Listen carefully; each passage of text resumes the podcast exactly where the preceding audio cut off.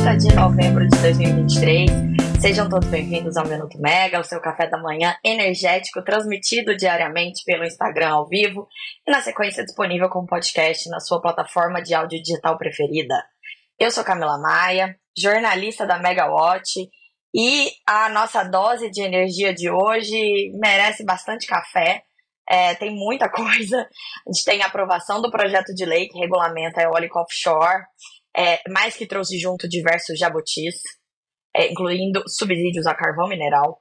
A gente tem uma decisão muito importante do TCU de ontem em desfavor da ISA-CETEP, que vai acabar beneficiando a Alopar.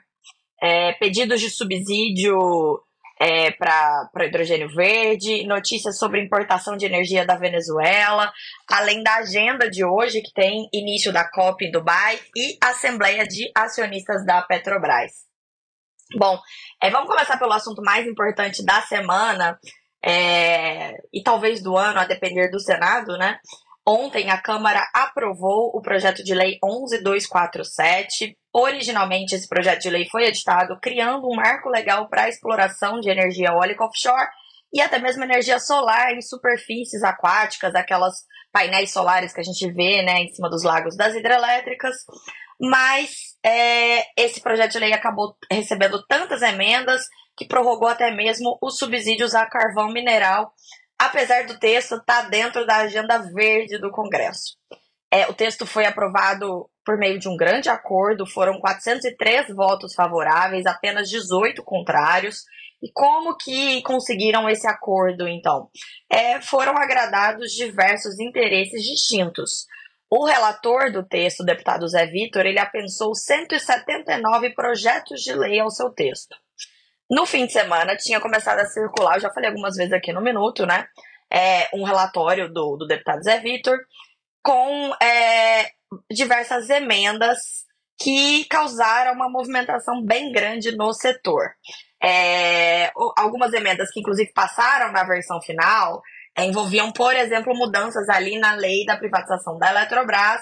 É, vocês se lembram que a lei de privatização da Eletrobras ela também teve o seu jabutis, né? Jabuti aquele jargão que se usa em Brasília, né, para assuntos não relacionados que são incluídos em MPs ou projetos de lei. É, a lei da, da Eletrobras ela já tinha o jabutis, tanto que as termoelétricas que foram que tiveram a contratação imposta pela lei da Eletrobras são conhecidas como os jabutis da Eletrobras, né? A lei vigente, ela prevê a contratação de 8 gigas em termoelétricas é, instaladas em determinadas regiões do país que não tenham acesso ao gás natural para poder fomentar o gás natural no interior do Brasil. É, a, o projeto de lei aprovado ontem, ele reduz essa contratação para 4,25 gigas de potência em termoelétricas, também espalhadas em determinadas regiões do Brasil. Mas, ao mesmo tempo, a lei vigente ela limita o preço dessa energia dessas usinas é, ao preço teto do leilão A-6 de 2019. E dentro desse preço, pela lei vigente, está embutido ali o custo do gás, o custo do transporte do gás, tudo isso.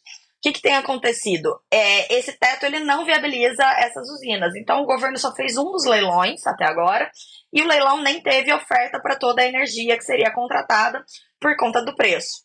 Agora, a, a, o novo projeto de lei aprovado, ele reduz o volume de energia, mas ele inclui um dispositivo que acaba, na prática, com o preço teto dessas usinas. E aí, é, com isso, elas vão poder ser contratadas, então, só que o preço vai ser bem maior, arcado pelo consumidor, né? É, esse novo projeto de lei, ele também muda ali a questão das pequenas centrais hidrelétricas. Que, é, o que, que a lei vigente determina? Uma reserva de mercado de até 2 gigas de contratação de PCHs em leilões de energia nova que dependem da demanda das distribuidoras. A gente nem tem tido esses leilões porque as distribuidoras não estão declarando demanda de contratação. Então agora vão ser quase 5 gigas em PCHs contratadas por meio de leilões de reserva de capacidade. É, no o, o, relatório do Zé Vitor, originalmente, né, o do fim de semana, ele também previa ali é, alguns custos que seriam rateados com o mercado livre de energia, que hoje ficam com o mercado cativo. Por exemplo, seriam transferidos ao mercado livre é, os custos da energia de Itaipu, de projetos, de projetos estruturantes ali da região amazônica. Isso gerou uma grande comoção no mercado livre de energia, é porque é, houve o entendimento de que isso encareceria tanto a energia de forma repentina, que inviabilizaria as migrações de consumidores, inviabilizaria até mesmo o próprio mercado livre, né? É, em um momento que a gente está com a abertura do mercado para toda alta tensão, para daqui um mês e um dia, né? A partir do dia 1 de janeiro de 2024. E aí, ontem à tarde, o deputado Zé Vitor ele publicou um novo relatório. E aí ele recuou de alguns pontos e acrescentou outros. Ele recuou, por exemplo, desses pontos que é, disse que inviabilizariam o mercado livre. Mas aí trouxe algumas novidades. A mais polêmica delas foi a questão da extensão dos subsídios ao carvão mineral. Algo que era impensável, até mesmo se a gente pensar que esse projeto de lei está dentro do pacote verde que o presidente da Câmara, o Arthur Lira, quer levar a COP28 em Dubai na próxima semana, é, como evidências das medidas de contribuição que o Brasil tem tomado pela descarbonização. Esse ponto chegou a ser levantado no plenário da Câmara ontem, mas o Lira disse que havia acordo para votação, o acordo só seria cumprido se o carvão fosse contemplado, atendendo ali bancada do Rio Grande do Sul, é, região que tem muitos municípios que dependem da economia do carvão. É, a Abrace, a associação que reúne os maiores consumidores do Brasil, ela alega que essas usinas vão custar 5 bilhões de reais a mais anualmente nos 20 anos de prorrogação das concessões, né? Porque é, o texto ele prevê que essas usinas tenham a sua operação prorrogada de 2029 a 2050 e abrange algumas usinas bem importantes, como Figueira, Candiota e Pecém. É, Jorge Lacerda em 2022 já tinha recebido uma, uma ajuda por meio de uma lei sancionada pelo então presidente Jair Bolsonaro, é, que previa já a contratação de energia dessa termoelétrica a carvão, né? Então, agora novas usinas a carvão vão ter benefícios até 2050, caso o projeto de lei aprovado na Câmara seja aprovado também pelo Senado. O PL também trouxe, o relatório de ontem trouxe outra novidade a prorrogação do prazo para a construção dos projetos enquadrados como incentivados, que tem o desconto é, pelo uso da rede, por 36 meses. Semana passada a gente falou muito aqui sobre isso, né? É uma medida provisória que, tava, que seria editada pelo governo, justamente com o intuito de prorrogar esse prazo, porque o pessoal da, das renováveis alega que por conta dos atrasos ali, né, na, na obtenção da outorga, na definição ali até do acesso à rede, é, o prazo que foi estipulado pela lei é, não seria suficiente, então pediam esse, essa prorrogação do prazo final para a construção dos projetos com outorga por 36 meses e é, houve uma movimentação muito grande contrária a isso, pelo entendimento de que aumentaria os subsídios, porque mais projetos seriam viabilizados, né? Até a, a, a MP teria esse intuito de viabilizar mais projetos para viabilizar mais investimentos ali no Nordeste. É, mas, por outro lado, as associações de consumidores reclamaram que isso encareceria energia, o governo recuou da MP, mas como a gente até comentou aqui, isso não significava que os planos tivessem morrido, né? É, poderiam só mudar de lugar, e aí foi o que aconteceu. É, um acordo envolvendo mais lobbies para que esse, essa parte do texto pudesse passar, foi o que aconteceu na Câmara ontem. Então a gente não está aqui julgando mérito de nenhum, nenhuma fonte, todas elas têm os seus argumentos. O carvão mineral tem o um argumento ali de que é, movimenta a economia do sul do Brasil, que tem cidades ali, regiões é, do sul que dependem integralmente da economia do carvão. É, as renováveis também têm o argumento ali dos investimentos, no, no, principalmente no Nordeste, né, região mais pobre do país, que geram muita renda e muitos investimentos e que no longo prazo tudo isso vai ser revertido em benefícios, por exemplo, as PCHs, né, substituindo as termoelétricas. A questão das termoelétricas regionais também tem o argumento de que o desenvolvimento delas no interior do país vai levar o gás para regiões que não têm gás, isso lá na frente vai baratear. Mas é, fica aí aquela questão também da governança do setor, é, da falta de discussão de questões tão profundas assim, né? No fim das contas, os projetos de lei, as MPs, elas acabam sempre passando com muitos jabutis, né? É, assuntos que são poucos discutidos, aquela, aquela questão que a gente sempre fala, né? Os puxadinhos que vão, vão, sendo, vão sendo colocados e acabam sempre levando para o seu lado e a gente fica sem uma visão do todo. A gente tem uma matéria publicada ontem no site da Megawatt com muitos detalhes sobre esse projeto de lei. Ele já gerou até reações desfavoráveis, até mesmo, por exemplo, da Firjan. A Firjan, que é uma entidade que é defensora convicta da exploração da energia eólica offshore, é, mas esse tema da eólica offshore ele ficou em segundo plano, apesar de tão importante, é, por conta dos, dos jabutis que, que foram aprovados juntos no texto. É, a indústria petrolífera comemorou bastante o texto, porque essas empresas estão liderando os investimentos em eólica offshore no Brasil e no mundo, e esse marco legal ele é tido como fundamental para que os investimentos na fonte sejam viabilizados no país. Caso contrário, os especialistas alertam que a gente vai perder uma oportunidade imensa e os investimentos irão para outros países. Ao mesmo tempo, também existe o entendimento de que a eólica offshore dificilmente vai ser competitiva no Brasil atualmente, né? Até nos próximos anos, a gente não tem demanda para energia nova e a gente tem muita opção de expansão da eólica onshore antes da gente ir para offshore. Então, é, que é muito mais cara e muito mais complexa. A aprovação do texto então, gerou motivos de comemoração para alguns, reclamação para outros. Nada é definitivo nesse momento. O texto ainda vai voltar ao Senado por conta das alterações feitas pela Câmara e depois tem que a sanção do, do, do, da presidência da República, né? Uma coisa que a gente pode ter certeza é que o governo vai ser cobrado na COP28, que começa hoje, por conta dessa perspectiva de expansão dos incentivos ao carvão por mais 20 anos. É, em um momento que a gente fala tanto de agenda de transição energética é, e urgência, né, emergência climática, para reduzir as emissões e conter o aquecimento global.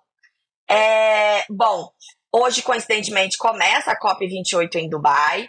É, o encontro vem sido chamado de COP do petróleo por alguns ambientalistas, porque a COP vai acontecer num país petrolífero e é, a presidência da COP28 é do presidente da ADNOC, que é a petroleira estatal dos Emirados Árabes Unidos. Isso tem gerado diversas polêmicas, inclusive acusações de que o país tem é, quer usar essas reuniões que vão acontecer sobre o clima para promover acordos para suas empresas nacionais de petróleo e gás. É, voltando ao Brasil, as nossas atenções aqui ontem ficaram muito divididas entre a Câmara, né, por conta do projeto de lei que eu mencionei, e na sessão do Tribunal de Contas da União, TCU, que ontem decidiu um processo muito importante para o setor de transmissão de energia. Eu vou ter que voltar atrás um pouco também para explicar direito o que, que aconteceu, gente. Ano passado, em dezembro, é, houve aquele um leilão de transmissão e um dos lotes desse leilão de transmissão, que foi realizado pelo governo, envolvia a subestação Centro, uma subestação na região central de São Paulo, cuja concessão era da ISA-CETEP. Só que esse ativo existente está muito antigo, está obsoleto, a tecnologia, e a ANEL entendeu que o ideal era relicitar ali a subestação para poder fazer uma contratação de um projeto novo. A ISACETEP se opôs à inclusão desse ativo no leilão, porque entendeu que a ANEL deveria autorizar a realização da obra dentro de reforços e melhorias. Quando, tem, quando a ANEL autoriza reforço e melhoria, ela só autoriza uma receita adicional para essa transmissora, mas o ativo não precisa passar por leilão. A saída da ANEL na época foi reduzir unilateralmente o contrato de concessão da ISA-CETEP, então tirou do contrato de concessão da empresa a subestação, e aí houve uma redução proporcional né, da receita anual permitida RAP que a ISA-CETEP recebe nesse contrato. É, só que aí a empresa não aceitou, foi para a justiça, tentou retirar o lote antes do leilão, não conseguiu uma decisão judicial. Antes disso, a ISA-CETEP questionou o edital é, o edital dos leilões, os editais dos leilões de transmissão precisam ser aprovados pelo Tribunal de Contas da União. O TCU deu aval para que o leilão acontecesse, mas ele não julgou o mérito ali da questão da, da ISACETEP e não aprovou em definitivo o edital antes da realização do leilão. O leilão aconteceu, a ISACETEP participou dele, ela chegou a fazer um lance pelo lote em questão, que era o lote 6, mas o lance da CETEP foi pouco competitivo e aí ela perdeu para um consórcio liderado pela Lupar com a Perfim. Em janeiro, o TCU foi apreciar o mérito do recurso e avaliar o edital. E aí sim aprovou o edital sem o lote 6. E aí, com isso, deu ganho para a ISA CETEP, que entendeu que com isso continuaria com o ativo. Mas ficou tudo muito incerto, porque a Isacetep não tinha segurança para avançar com os investimentos necessários, a Alopar tentava reverter a situação para garantir a sua vitória no leilão. Aí, nos últimos dias, esse assunto voltou à tona por conta da proximidade do julgamento do TCU.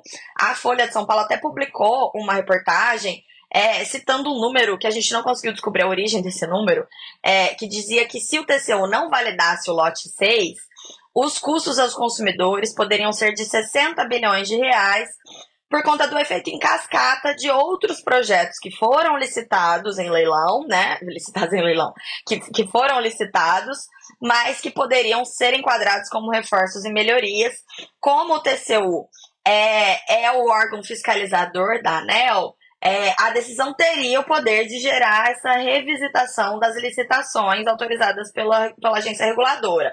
Eu até falei com várias fontes sobre isso. Ninguém soube dizer de onde veio esse número exato, mas falaram que fazia sentido considerando esse efeito em cascata. É, e aí, ontem, o TCU é, finalmente decidiu e decidiu de forma contrária à ISA-CETEP. É, decidiu manter, então, o resultado do leilão de transmissão, é, por entender que a ANEL tinha essa prerrogativa. Aí foram o, o ministro relator, o Alton, Alencar, que tinha votado, né, a, digamos, a favor da ISA-CETEP em janeiro, ele manteve esse entendimento, mas ele foi vencido, e aí a tese que foi defendida ali pelo ministro Benjamin Zindler acabou prevalecendo, por seis votos a dois, e a, a, o, o, tribunal decidiu então manter o resultado do leilão dessa vez. A CCTP até se manifestou depois do, do, do, julgamento pelo TCU, falando que ia aguardar a publicação de todos os votos para verificar quais medidas cabíveis, mas admitindo que o tribunal deu uma decisão em desfavor da companhia, mantendo o resultado do leilão. Interessante que até no seu voto, o ministro Benjamin comentou que, como a Isa Cetep participou do leilão e deu lance pelo ativo, ela concordou com a forma de relicitação do ativo. Então, isso também pesou contra a companhia ali na, na decisão do TCU. Também temos uma reportagem com todos os detalhes disso, publicada ali na Megawatt. A Poliana Souto acompanhou ali a reunião, a, o julgamento no TCU, então tá bem interessante a reportagem. Falando em transmissão, hoje saiu no Diário Oficial da União uma notícia super quente. Inclusive, os assinantes da Megawatt souberam antes, porque quem é assinante dos planos é, anuais da Megawatt recebe diretamente no WhatsApp um resumo dos destaques do Diário Oficial todo dia de manhãzinha.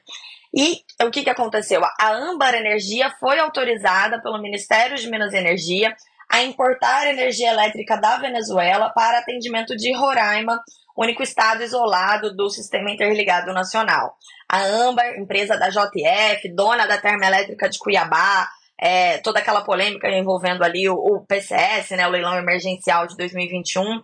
É, o governo ele vinha falando dessa retomada da importação da energia da Venezuela, é, e, e, a gente não estava no nosso radar quem que faria essa importação, porque antes, quando havia importação de energia da Venezuela, quem fazia era a Eletrobras, que na época era uma empresa estatal, é, e ela que fazia os repasses ali é, da, da CCC, né, conta de consumo de combustíveis, para o governo da Venezuela, para a estatal de energia da Venezuela.